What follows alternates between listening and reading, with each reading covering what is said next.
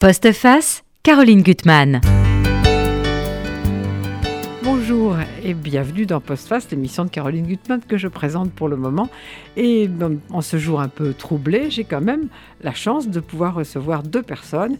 Céline Spirer pour son deuxième roman, Noyade, aux éditions Héloïse Dormesson, et son éditrice Héloïse Dormesson. Bonjour à toutes les deux. Bonjour, Bonjour. Alors Céline Spirer, vous ne vivez pas à Paris, vous vivez à New York. On ne vous connaît pas encore très bien en France, donc peut-être vous pouvez dire deux mots de ce que vous faites. Je crois que vous avez fait des études à New York. Oui, exactement. Euh, j'ai fait des études euh, dans le département de cinéma de l'Université de New York et j'ai obtenu un bachelor en écriture scénaristique avec une emphase sur les scénarios euh, de télévision. Et donc voilà, j'ai travaillé un temps comme consultante en scénario et puis j'ai ensuite décidé assez vite de, de me tourner pour, euh, vers l'écriture euh, d'un roman. Et c'est ce qui a donné lieu au Fil rompu, qui est le, premier roman publié chez Héloïse Dormesson, qui est sorti en 2020. Et puis après, j'ai travaillé sur l'écriture du deuxième, dont on va parler aujourd'hui, qui s'appelle Noyade. Non, justement, je voudrais quand même qu'on dise un mot, Héloïse Dormesson, à comment vous vous êtes rencontrés et ce qu'était ce premier livre que je n'ai pas lu et pourquoi il a, vous, l'avez, vous avez été séduite tout de suite. Alors, c'est par des liens d'amitié que j'avais reçu le, le, manuscrit de Céline. Je ne sais pas si par son cousin issu, issu de Germain, euh, très lointain, Joël Dicker, qui m'a dit écoute, euh, moi, je l'ai, pour l'instant, j'ai pas eu le temps de le lire, mais euh, intégralement, mais ce que j'en ai lu m'a beaucoup plu. je pense que ça pourrait vous correspondre. Euh, j'ai donc pris le manuscrit, donc je ne savais rien, je ne savais pas quel âge avait Céline, je savais juste que c'était son premier roman. Et Le fil rompu, c'est un livre très spectaculaire pour un premier roman, parce que c'est une saga, c'est une épopée sur trois générations, trois femmes, la grand-mère, la mère, la fille, et sur deux continents, l'Amérique et l'Europe, pendant de 1913 à nos jours, donc euh, l'Amérique, New York, euh, la, Pologne et l'Allemagne pendant la Seconde Guerre mondiale. Donc c'était euh, absolument impressionnant, époustouflant de voir qu'une primo romancière avait une telle matière, avait été parvenue à maîtriser une telle matière, une telle amplitude euh, à la fois euh, euh, temporelle et géographique, et qu'elle parvenait parfaitement à tresser les trois destins de ces trois femmes à travers le, siècle. Et surtout un tel art de la composition qu'on retrouve justement dans Noyade. Absolument. Qui m'a absolument fasciné par ça. C'est très compliqué, une histoire qu'on ne peut pas tout raconter parce qu'il faut quand même que les gens lisent les livres, c'est essentiel. Mais euh, disons que pour faire court au départ, on peut dire c'est l'histoire d'une famille comme on les aime, mais seulement dans les romans. parce que dans la réalité, on n'a pas forcément envie. Oui, c'est ça. Et je pense que ça, ça offrait un contraste intéressant de quand on démarre dans ce roman, on se dit tiens, tout a l'air idyllique, presque trop, mais, mais ça fait envie. On aurait presque envie d'être euh, bah, d'être avec ces personnages euh, qui, qui, sont sur le point de prendre un barbecue en famille. Donc tout, tout est décrit pour, voilà, pour faire envie. C'est un décor euh, magnifique. Et en fait, tout de suite, la tension est amenée parce qu'il parce qu'il y a cet accident domestique qui survient dès les premières pages. Et on se rend compte que derrière cette façade que tous ont, mis des années à, construire et qui s'évertuent à, à perpétuer les, uns face aux autres, que en fait il y a vraiment des, troubles et des problèmes euh, qui les hantent depuis des années. En fait, moi, ce que j'ai beaucoup aimé dans la construction, c'est qu'il y a cette scène inaugurale qui s'appelle, enfin, qui est noyade en fait, mais qui n'est pas résolue et dont on saura qu'à la fin on ne va pas dire comment elle a été résolue. En tout cas, il y a un enfant qui bascule dans une piscine. Voilà, c'est tout ce qu'on peut dire. Et puis ensuite, il y a en effet cette famille. Donc, ça se passe aux États-Unis, cette fois pas sur plusieurs continents. Mhm. États-Unis, famille aisée, où on se retrouve en effet euh, chaque année ou à chaque occasion euh, de fête euh, avec les, pièces rapportées, comme on dit, c'est-à-dire les, les, conjoints. Et, et, puis, il y a cette mère, pas si vieille au fond, mais qui est vue comme une une espèce de femme indestructible et, euh, autoritaire. Euh, et, qui en fait a eu quatre enfants et on se demande pourquoi, parce qu'elle a l'air d'être très peu faite pour être mère. Oui, et je pense que ça fait partie de, de cette image qu'elle a voulu se construire et que finalement ses aspirations à elle ont peu à peu disparu. Et ça pourrait être l'une d'entre elles que au fond, est-ce qu'elle avait réellement envie d'être mère? Est-ce qu'elle avait réellement envie de, cette vie qui est la sienne maintenant? Euh, Ou est-ce qu'elle s'est convaincue que c'était ce dont elle avait besoin pour, pour échapper à ses origines, au milieu d'où elle vient, euh, qui est aussi un thème qui est quand même exploré pour qu'on comprenne son parcours? Donc, euh, donc effectivement, on peut se poser des questions sur plusieurs des choix de, de ces personnages, de ce qui les a amenés à, être dans la situation dans laquelle ils sont, et dont cette matriarche qui est très distante, très froide, qui n'a pas l'air du tout maternelle et qui a quand même quatre enfants. Et en effet, ce qu'on peut appeler la lutte des classes, euh, on la trouve tardivement, enfin, la comprend tardivement dans le, dans le personnage de la mère, Elisabeth, mais euh, on la voit assez vite dans la femme d'un des fils, Emma, qui se sent pas très bien et qui pourtant, euh, on découvre petit à petit que c'est une, une fille qui, euh, qui a une, une, passion et une fonction. Elle, est devenue galeriste et euh, c'est quelqu'un qui s'est réalisé. C'est pas quelqu'un qui s'est dire, ragorni en étant juste la femme d'eux. Mais on voit aussi qu'elle n'a pas du tout envie d'avoir un enfant. Ou en tout cas, elle se pose des questions, elle n'est pas certaine. Euh, elle, a, eu cette liberté de, trouver sa voie et puis de vouloir poursuivre euh, dans ce qu'elle fait. Et puis elle a un peu des craintes sur ce que la décision d'avoir un enfant pourrait, avoir sur justement cet équilibre qu'elle a trouvé. Euh, je crois qu'elle se pose aussi quelques questions sur son conjoint, sur la manière dont ils aborderaient les deux cette, décision. Et voilà, elle est simplement pas certaine au cours du roman de, de ce de ce qu'elle aimerait faire vraiment. Alors, il y a des choses vraiment dramatiques qu'on va peut-être pas toutes euh, dévoiler. Mais alors, ces personnages, je ne sais pas ce qu'en pense Héloïse Dormesson, mais euh, moi, ce qui m'a beaucoup euh, retenu et, donné envie de, continuer ma lecture, c'est que alternativement, on les aime tous ou on les, on les déteste tous? Oui, parce qu'ils sont complexes, tous traversés par toutes ces, problématiques et ces, et ces secrets qu'ils ont eus et ces mensonges euh, qu'ils euh, qu'ils cachent. Euh, et donc, on les découvre d'abord magnifiques, ayant réussi, beaux, et il y a d'abord cette apparence de, réussite et et d'élégance. Et puis, progressivement, les masques tombent et on comprend euh, qui sont ces hommes et ces femmes derrière le, derrière le masque. Et ils vont devenir, dans un premier temps, antipathiques peut-être, et puis on les comprend, on a de l'empathie pour eux.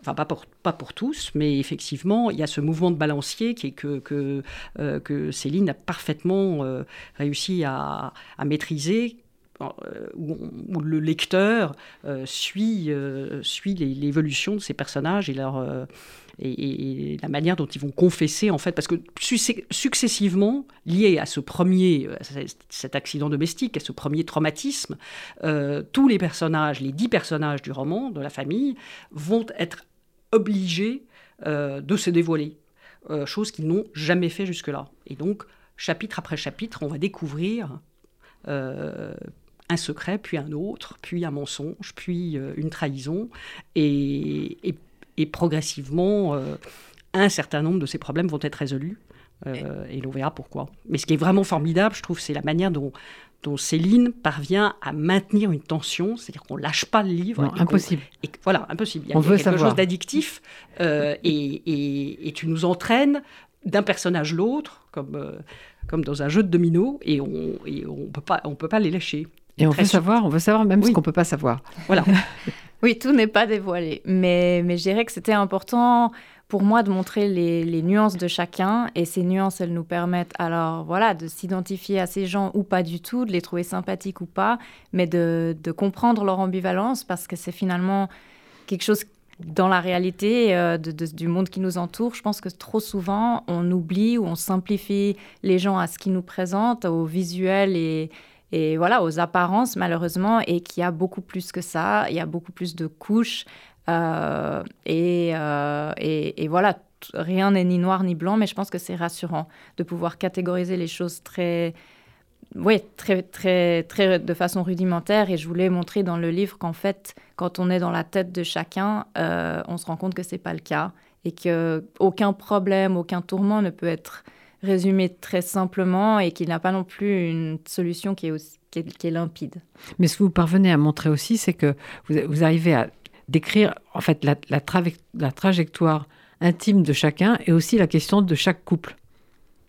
Oui, parce qu'elles se font un peu écho, je pense. Les, les- certains ont des problèmes qui datent de leur enfance, mais qui, bien sûr, parce qu'ils n'ont jamais, ils, n'ont jamais confronté vraiment ces problèmes et la façon dont ça les impacte au quotidien, eh bien, bien sûr, ça après déteint sur leur couple.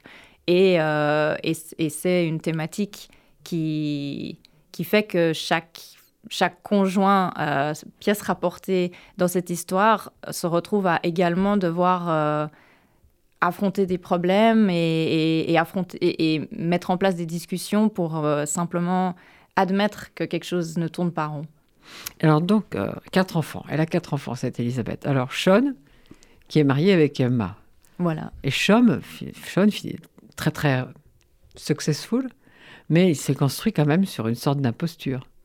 Ouais, exactement. Et ça, euh, c'est quelque chose qui n'est pas forcément résolu avec sa femme, euh, comparé au, au secret qu'elle porte et qu'elle va finir par lui confier.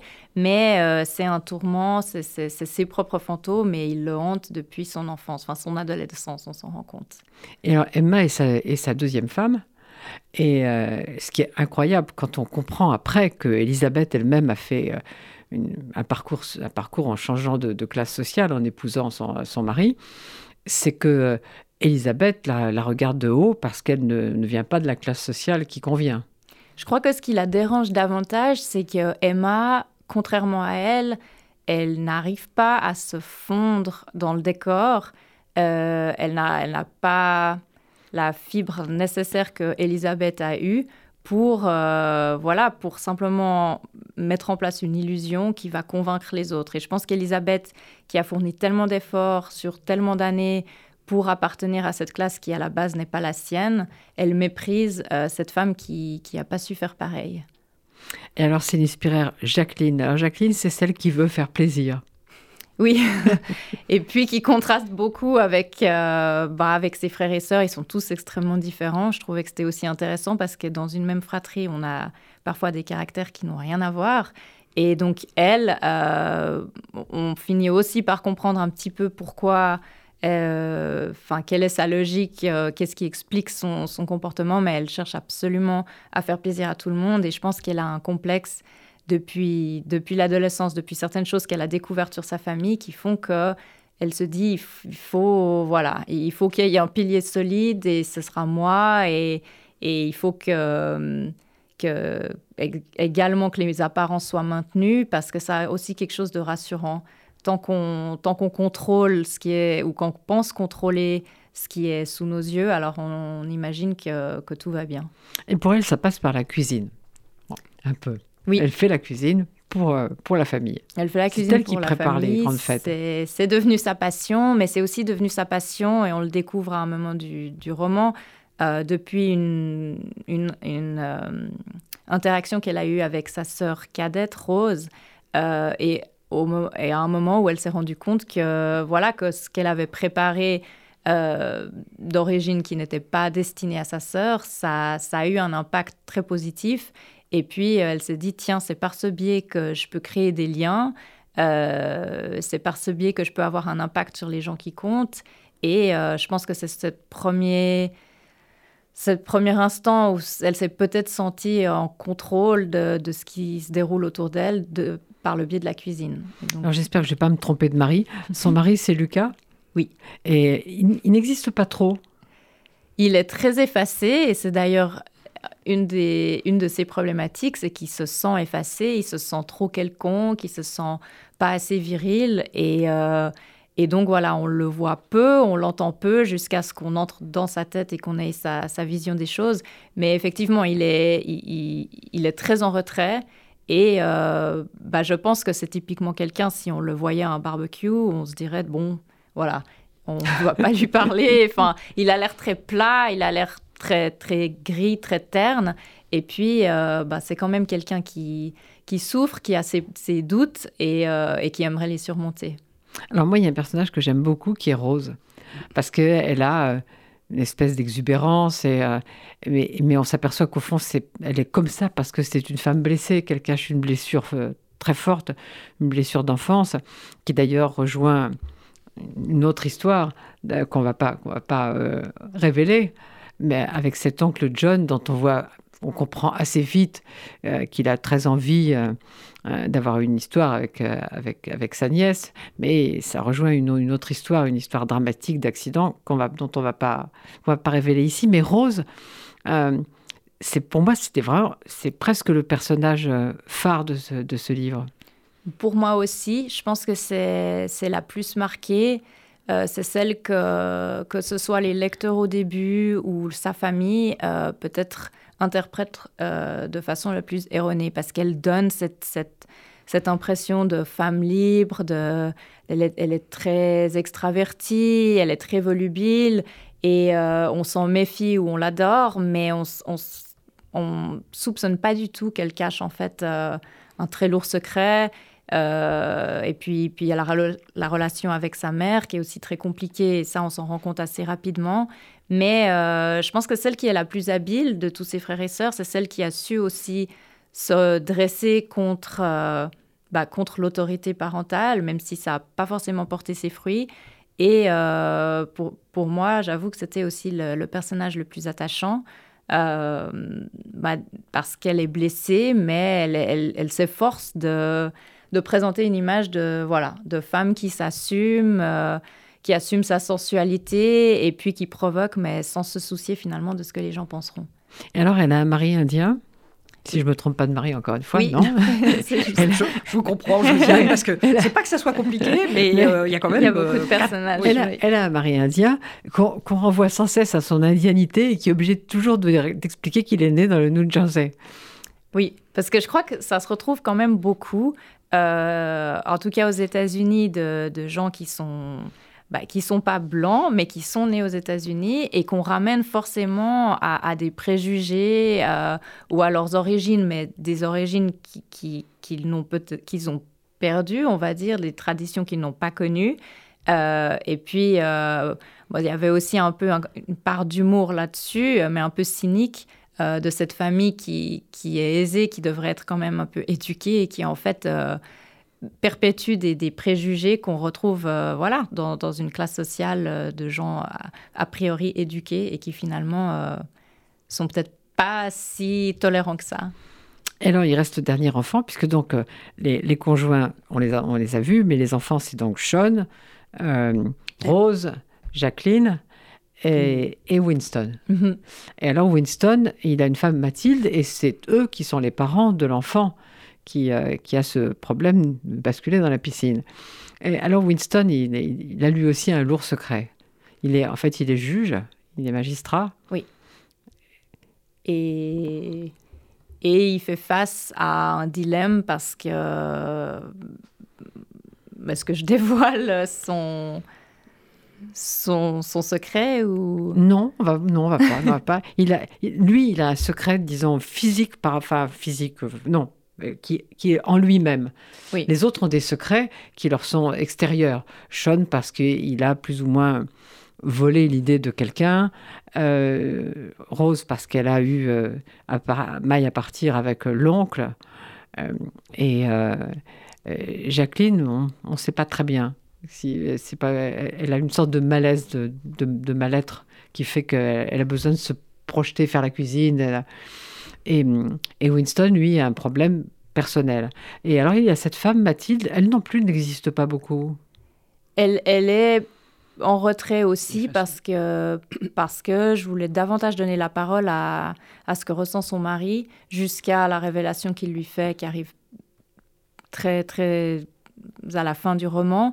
Euh, parce qu'en en fait, elle, tout ce qu'elle peut faire, c'est se perdre en conjecture sur, sur son attitude, sur pourquoi il est si distant, pourquoi ils s'expriment pas, alors que on sent que c'est un couple quand même soudé, euh, qui, qui a toujours quand même euh, mis l'accent sur la communication, et puis que lui, c'est quelqu'un d'éloquent, euh, qui est respecté, et qui respecte sa femme. Et du coup, voilà, elle, elle a simplement cette espèce de, de malaise de sentir que quelque chose n'est plus pareil, mais elle ne sait pas pourquoi. Et puis lui, il refuse absolument au début du livre de, de lui en parler et il se retrouve complètement dans une impasse parce que ben, la vie telle qu'il la connaît, elle est, sur le point de, de s'effriter. C'est comme ça qu'il voit les choses et du coup, ben, perpétuant l'éducation que lui a donnée sa mère, malheureusement, il garde les choses pour lui et, euh, et il décide de, de, de voilà, perpétuer les non-dits. Mais ce qui est très subtil, comme le disait Loïse Dormesson dans la construction, et pourquoi on est accroché à ce livre, c'est qu'il y a tout un tas de fausses pistes. Par exemple, Winston, à un moment, reçoit un appel d'une journaliste qui lui dit qu'elle va révéler quelque chose. Donc, a priori, quand on appelle un juge pour lui dire qu'on va révéler quelque chose, c'est que il a fait une malversation. Or, c'est pas du tout ça. C'est absolument pas ça. De même, quand Sean a cet ami qui meurt et que plus ou moins il s'inspire de, sa découverte, euh, on comprend pas que ça a un lien avec un garçon qui est mort euh, percuté par une voiture qui ne s'est pas arrêté. Et donc, euh, il y a toutes ces fausses pistes qui, simplement, tout à la fin, se rejoignent. Oui, puis ça a un côté peut-être un peu, alors ça c'est l'influence de mes études, mais un peu intrigue de série où il y a ces, ces, histoires en parallèle qui sont révélées au compte, enfin dont, les éléments sont révélés au compte-gouttes, mais on voit peu à peu qu'elles s'emboîtent, qu'elles euh, ont des effets les uns sur les autres et à quel point en fait euh, elles sont liées. Mais personne n'a pu s'en rendre compte puisque les personnages de cette famille, euh, les membres de cette famille, ils ont déterminer que, que, tout ce qui ne va pas, en fait, euh, les, vérités qui dérangent, c'est les vérités qu'on écarte et euh, on passe sous silence, peut-être parce que de leur point de vue, et je pense que ce serait sans doute le point de vue de, leur mère Elisabeth, mais tant qu'on maintient les illusions, on, on peut se convaincre qu'elles sont vraies. Mais c'est l'inspirateur, moi. Souvent, quand je lis un, euh, dans une petite notice biographique que, que l'auteur est scénariste, etc., je me dis aïe, aïe, aïe, aïe, aïe, mm. ça va être un livre qui va être tout de suite fait pour euh, être un film. Et ça, ça ne me plaît pas particulièrement. Et là, pas du tout. Je veux dire, faire un film avec ce livre, ce serait assez compliqué parce qu'il faut, il y a beaucoup de, de, pistes fausses, comme j'ai dit, et puis il y a pas mal aussi de, de, choses très intérieures. Il faut entrer dans la psychologie des. Euh, alors, une série peut-être où on déclinerait chacun, je ne sais pas, mais, euh, mais je trouve que c'est vraiment tellement romanesque pour moi que je n'associe pas tout de suite ça à des, à des images, plus à mon imaginaire à moi. Pour ça que j'aime Rose. en tout cas, c'est un roman choral. Ça, oui, ça c'est vraiment le, le ouais. la définition. Du... Bah, tant mieux d'un côté, parce que je pense que chacun, du coup, peut créer sa vision de ses personnages et, et pas être limité à ce qu'on offre euh, dans une série. Euh, et effectivement, pour tout ce qui est aspect psychologie, c'est difficile de rendre ça à l'écran parce qu'on est tellement à l'intérieur des personnages qu'il faudrait avoir des dialogues sans que ce soit trop lourd qui expriment euh, tout ce que tout ce que c'est oui, tout ce que les membres de cette famille traversent. Et ce serait, je pense que ce serait un défi. En fait, ce, ce livre, j'ai pas encore lu le premier, mais je vais le faire maintenant que vous m'en avez parlé, Loïs Dormesson. C'est la preuve qu'on peut vraiment séparer ce qu'on fait, c'est-à-dire avoir une activité euh, de scénariste d'un côté, une activité romanesque qui ne, qui ne s'interpénètre pas. Mais je crois que c'est surtout euh, parce que Céline est un écrivain, mais ça lui a euh, ses, études de cinéma, enfin d'écriture cinématographique, lui ont appris à construire les choses. Et c'est donc dans l'armature et dans le dans l'édifice de, la construction du roman. Mais l'écriture, c'est une écriture de, euh, elle est, elle est, elle est elle a de la profondeur, elle a de la de l'épaisseur. Donc c'est pas simplement euh, un schéma comme euh, comme le serait un scénario. donc tu nourris et tu as vraiment complété le, le, le, scénario qui est qui est très fort. Et ça, c'est ça, je pense effectivement que tu, sans doute, c'est tes études qui t'ont aidé à avoir ce sens de la construction qui est assez époustouflant, qui est déjà euh, euh, impressionné dans le premier roman et qui là euh, est aussi à l'œuvre et, diablement efficace. Mais c'est l'inspirateur, alors après ce livre que décrivait Héloïse Dormesson, qui traverse les continents, les époques, ça, vous avez eu envie d'une sorte de roman américain? Oui, bon, déjà, vu que j'y vis, euh, c'est l'environnement dans lequel je vis m'inspire. Donc, euh, je ne me voyais pas vraiment écrire sur, euh, sur Genève, qui est ma ville natale. J'étais davantage inspirée par une histoire qui se passerait aux États-Unis. mais j'avais aussi très, très envie de me plonger dans un travail différent de celui qui avait été nécessaire pour mon premier livre, Le fil rompu, où il y avait eu beaucoup de, de recherches qui était super intéressant et ça avait enrichi mon écriture. Mais je voulais, enfin, c'était moins un défi qu'un besoin de, simplement vouloir me, me, plonger dans un projet euh, aux antipodes. Donc plutôt euh, quelque chose qui vous laissait plus de place à votre imagination qu'à la recherche documentaire, c'est ça aussi? Voilà, oui, ça aussi. Et puis, et puis d'avoir aussi, ben, il y a peut-être la thématique de la famille et des relations entre les membres d'une même famille qu'on retrouve, mais tout le reste est, complètement différent.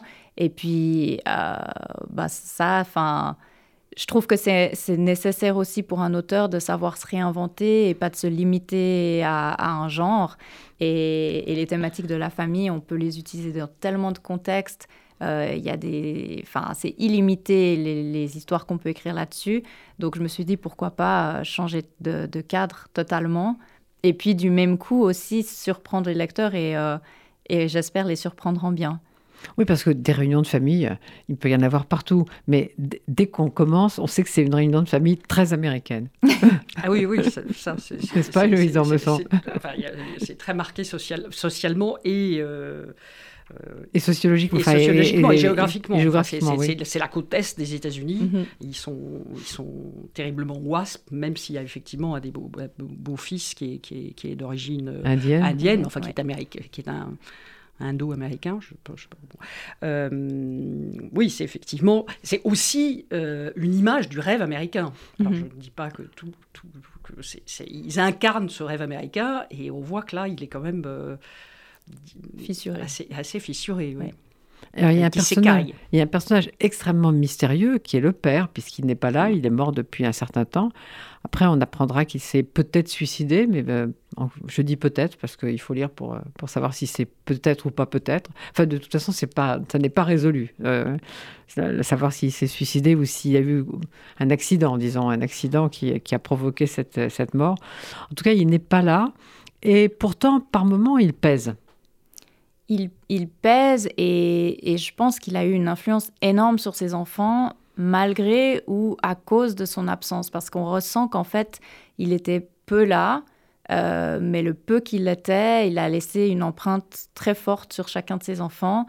Et euh, bah, au grand dam d'une certaine manière de, son épouse qui elle a le sentiment que elle était le parent présent qui, qui, qui s'occupait de tout. Euh, et, à côté de ça, voilà, elle a un mari qui, qui n'était pas vraiment là pour l'éducation des enfants. Et de façon contradictoire, c'est lui que, que, les enfants adulaient, euh, dont les enfants recherchaient l'approbation. et puis, peut-être que du, du, fait de son absence, chacun a pu projeter une image fantasmée sur son père et euh, ce qu'ils n'ont pas fait avec leur mère. Et puis du coup, voilà, créer, créer cette, euh, ce personnage charismatique qui, euh, qui quand même finit par voler en éclats. Alors Héloïse Dormesson, est-ce que vous avez un personnage qui vous a particulièrement ému ou, ou intéressé ou intrigué dans ce livre? Bah, Elisabeth, je crois que. Enfin, non, je ne dirais pas que c'est ma favorite, parce qu'en fait, je les, trouve tous euh, vraiment fascinants. Euh, mais la mère donc. La mère, je trouve que d'abord je n'ai pas du tout euh, vu venir euh, toute la problématique de la mère et pas compris à, à ah, moi non plus, pas un instant. un instant. Et donc c'est peut-être cette surprise qui, comme c'est la dernière révélation. Mm. Moi je la voyais comme née de la grande bourgeoisie de tout temps. Exactement. euh, et, moi de même, et c'est pour ça qu'on on, on, a cette figure de cette femme hiératique, extrêmement chic. Euh, et, qui, euh, qui fait, effectivement regarde un peu d'en haut, même ses enfants. Et, euh, on a l'impression que, qu'elle est une descendante d'une dynastie elle-même. Mais hum, donc ça, hum, je ne sais pas si c'est, le personnage que j'ai aimé, mais en tout cas j'ai beaucoup aimé être totalement cueilli par toi, c'est-à-dire être totalement surprise et, et voilà, je, ne m'attendais pas à, ce, à cette révélation-là. Mais il y a un moment, je trouve, où elle devient très touchante, c'est que cette femme qui a toujours, euh, c'est toujours dominé, on comprendra après pourquoi, qui a toujours contrôlé, euh, sent que le vieillissement va arriver, qu'on va être un peu plus prévenant avec elle ou qu'on va vouloir un peu l'assister. Et elle trouve ça détestable c'est ça elle n'a pas du tout envie de vieillir comme ça mais, euh, elle, le sent à un moment. elle s'est construite différemment. Donc elle peut plus, en fait, elle peut plus revenir en arrière. Elle a, elle a cette, armature, cette, cette armure, euh, et je pense qu'elle a... Oui, je pense qu'elle elle a, elle a grandi, euh, elle a essayé de s'affranchir des, des, choses qui lui ont pesé. Je pense qu'elle a fini par inconsciemment associer la précarité, le milieu qu'elle a fui au drame qui lui est arrivé. Et par la suite, euh, quand, elle s'est rendue compte qu'en fait, la, richesse, la classe sociale qu'elle avait rejointe, qu'elle pensait synonyme de, paradis, que c'était pas imperméable au danger, je pense que pour elle, ça a été en fait inconcevable et extrêmement difficile à affronter. Euh, parce que voilà, quand on, quand on a un mode de fonctionnement depuis des décennies, depuis son enfance, qui est basé sur euh, bah, sur le silence, sur le, la dénégation de soi, s'effacer pour euh, se conformer à un modèle euh, social euh, ou familial. Du coup, je pense que c'est extrêmement difficile de, s'en extraire et elle n'y arrive juste pas. Alors, il y a un petit passage qui est dans la bouche d'Emma qui m'a beaucoup plu, que je, que je vais lire. ce n'est pas leur argent qui l'impressionne même si elle n'arrive jamais totalement à en faire abstraction. Ce n'est pas non plus leur carrière ou leur succès. Non, ce qui l'intrigue, c'est la dynamique curieuse de cette famille, la façon dont ses membres, pareil à un système solaire mystérieux, gravitent les uns autour des autres, se frôlent, s'esquivent, leur danse la fascine. Elle se demande ce que dissimule ce ballet si bien orchestré. Au fond, c'est toute l'histoire du livre. Oui, et je pense qu'elle le, elle le ressent quelque part, que quelque chose... Euh, qu'il y a quelque chose de, il y a une tension, il y a, il y a, des choses cachées qui refusent de sortir et que voilà que cette, cette façade de beauté, elle est fragile et qu'elle n'est pas euh, indestructible. Alors on s'est beaucoup intéressé aux figures de femmes et, finalement alors les hommes dans cette histoire, les hommes. Alors moi j'arrive pas à savoir lequel, peut-être Winston, Winston euh, parce qu'il a, il a quelque chose. Euh, il a quelque chose du désir de contrôle sur lui-même de, sa mère. Oui, et puis on comprend aussi qu'il a pris la place de, l'homme de la famille après, après le décès du père, que ça a mis énormément de pression sur lui et qu'il ne se sentait pas euh, le choix euh, de dévier de cette trajectoire, mais ça lui est arrivé très jeune et puis, euh, puis ça l'a pas quitté depuis. Donc je pense que c'est aussi quelqu'un sur qui l'emprise de sa mère pèse énormément. Euh, il n'arrive pas à s'en dépêtrer, mais du coup, il, a un peu ce côté à perpétuer les mêmes choses, à vouloir tout contrôler et euh, à pas accepter les, choses qui ne sont pas de son ressort, en fait.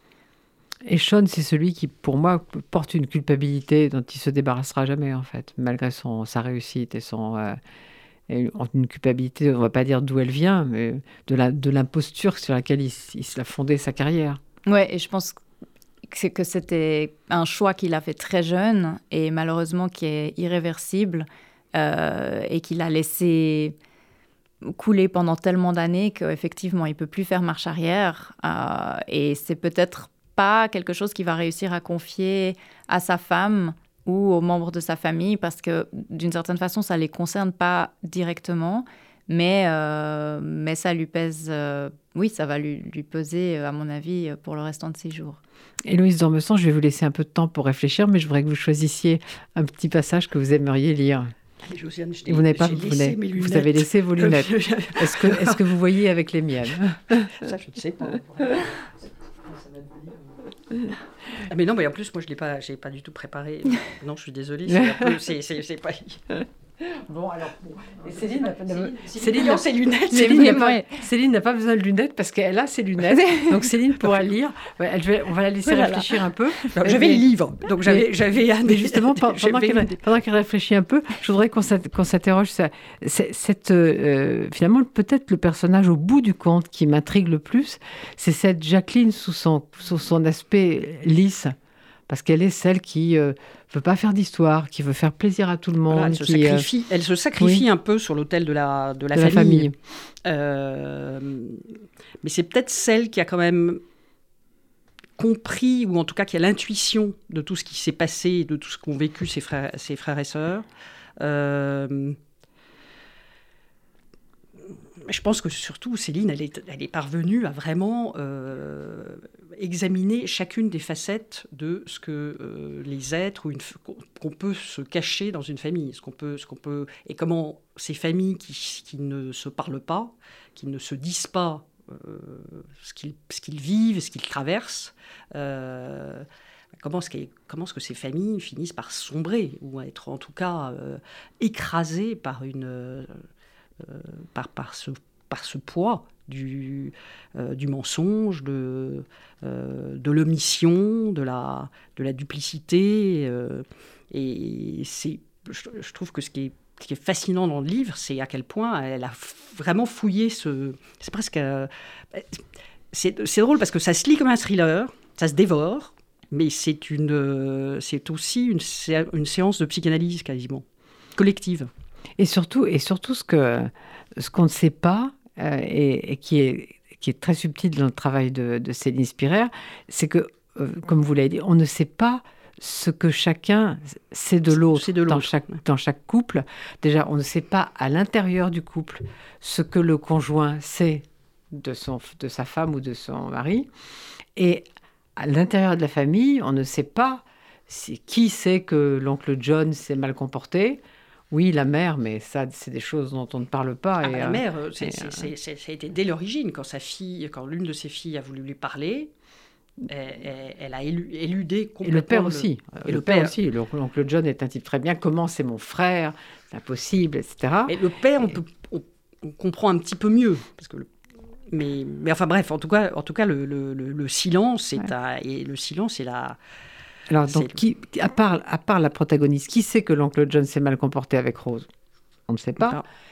Qui sait, à part le protagoniste aussi, que l'oncle John a créé un accident mortel euh, qu'il n'a pas voulu reconnaître, en fait, puisqu'il s'est sauvé et, qu'il a, et que le, là, encore une fois, le père a voulu dédouaner son frère, puisque euh, le protagoniste de l'affaire est venu lui en parler, ah l'enfant qui était horriblement choqué. C'est un roman sur, la, sur le, le refoulé le, et le, le caché, le, le, euh, le mission, absolument. Mais, je, enfin, parce qu'on dit en effet qu'au départ on ne sait pas, mais, mais au, au, fil du roman, heureusement, on va, on, va, on va finir par tout comprendre, parce que le lecteur va pas. Le lecteur, lui, lui, le, lecteur, lui, va finir par tout. Mais ce qui, est, ce qui est aussi très intéressant, c'est que beaucoup de livres, euh, enfin, c'est une mine pour, pour les romans, les livres sur les secrets de famille et tout ça. En général, euh, il y a un moment de dévoilement. Alors que là, il y a des petits dévoilements progressifs, mais il n'y a pas une espèce de... Il y a une scène inaugurale,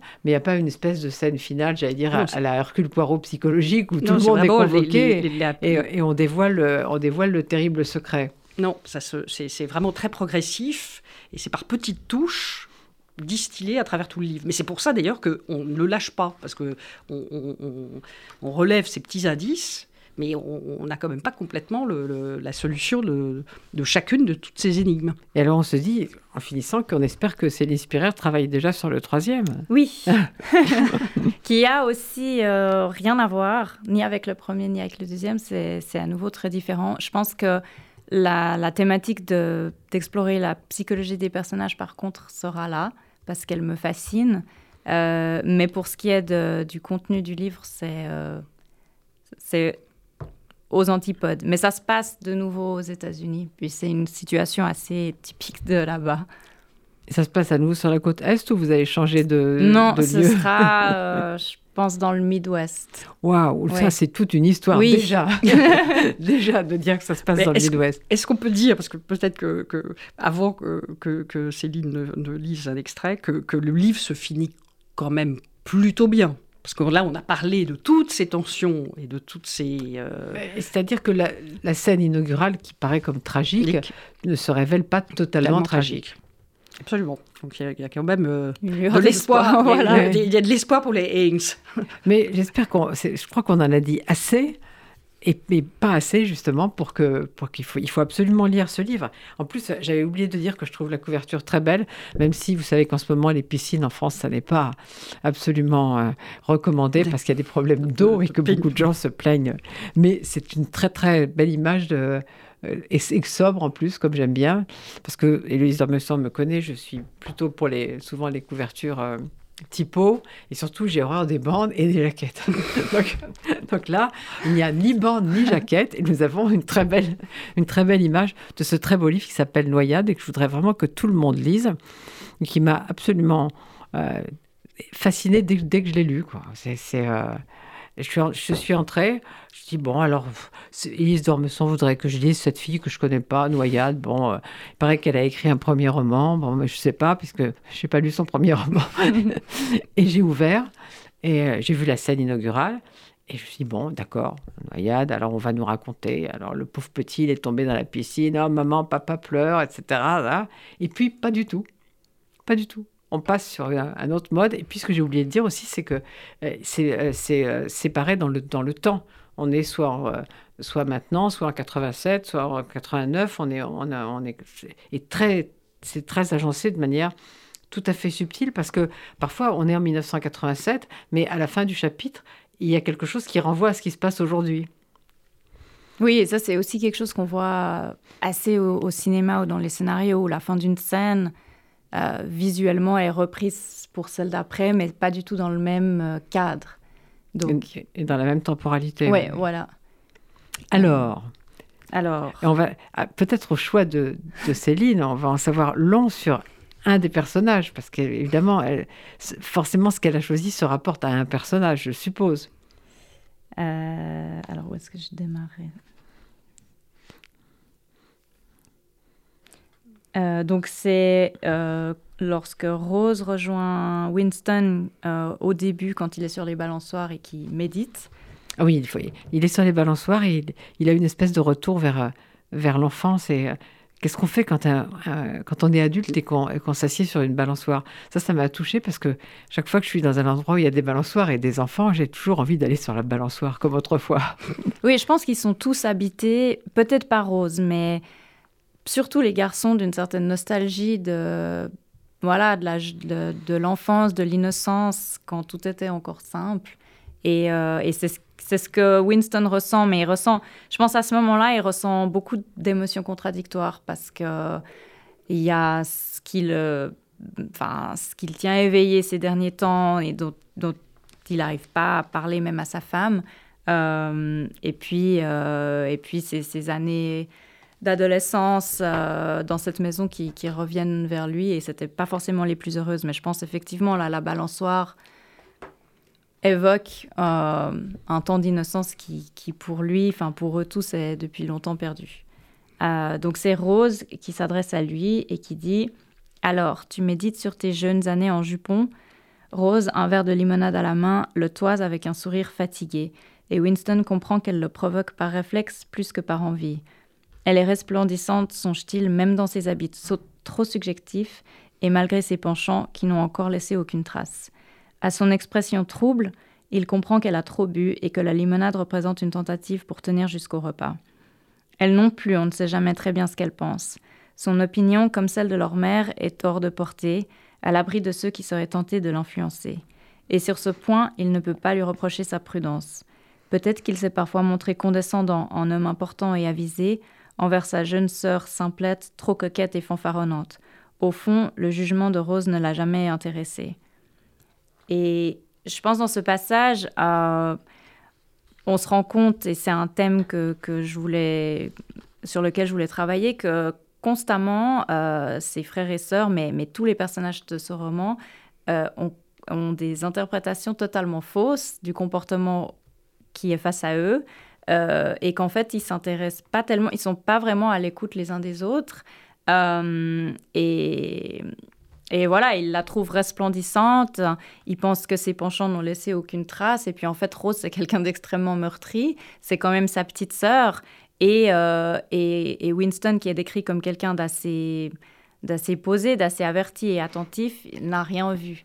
Euh, ce qui est aussi malheureusement assez commun dans, dans les familles dysfonctionnelles où voilà, il y a des drames qui surviennent et personne n'a rien vu. Euh, donc euh, voilà, lui, il se dit, tiens, elle a bonne mine, il n'y a que moi qui souffre. Et puis finalement, voilà, il, il, échoue complètement à se rendre compte que sa sœur, elle souffre en fait autant que lui. Donc on en revient à ce que disait à ce qu'on disait, Rose nous intéresse beaucoup, toutes, les, toutes les trois. Donc vous l'aurez compris, il faut lire ce Noyade de Céline Spirer aux éditions et de d'Ormesson, ce deuxième roman. Mais moi, je crois, et je vais, je vais le faire, il faut lire aussi Fil rompu. Est-ce qu'il est en poche ou il est seulement chez vous il est, en, il est en poche chez Pocket. Il est en poche chez Pocket. Donc il faut lire Fil rompu pour se retrouver aussi dans un autre monde. Là, on est aux États-Unis, chez des riches, mais qui n'ont pas que des problèmes de riches. oui, la, couverture, c'était un clin d'œil à David Hockney. Oui. Et une des libraires, dont je ne me souviens plus du nom malheureusement, euh, nous a dit c'est comme si euh, Hitchcock s'était glissé dans une toile de David Hockney. Ah, ça, ça me paraît une très, très bonne définition. Et, mais je crois qu'il faut lire aussi Fil rompu pour se retrouver, comme vous l'avez dit, à la fois aux États-Unis, en Europe, en Pologne. Donc je suppose en Pologne pendant la, guerre, avec des, euh, des, Juifs qui sont obligés de s'enfuir, euh, je suppose. Alors, euh, je dirais que Céline a pris un peu, enfin bon, un peu un contre-pied. Je pense que ça va vous surprendre parce que c'est justement pas le sujet type de l'Holocauste qui est traité, mais un sujet qui est en fait extrêmement méconnu. Euh, je ne vais, pas en, parler plus que ça, mais, euh, qui mériterait d'être euh, davantage étudié parce que c'est extrêmement tragique. mais voilà, ça parle de la Pologne, ça parle de l'Allemagne, ça parle du nazisme, mais c'est pas dans la direction à laquelle on pense. Elle va encore nous intriguer. Pour le moment, Noyade. Et c'est très bien de dire ce que a dit cette libraire. Dommage qu'on ait oublié son nom. C'est du Hitchcock qui se glisse dans une toile de David Hockney. Merci à toutes les deux et bravo à Céline Spirer. Merci beaucoup. Merci.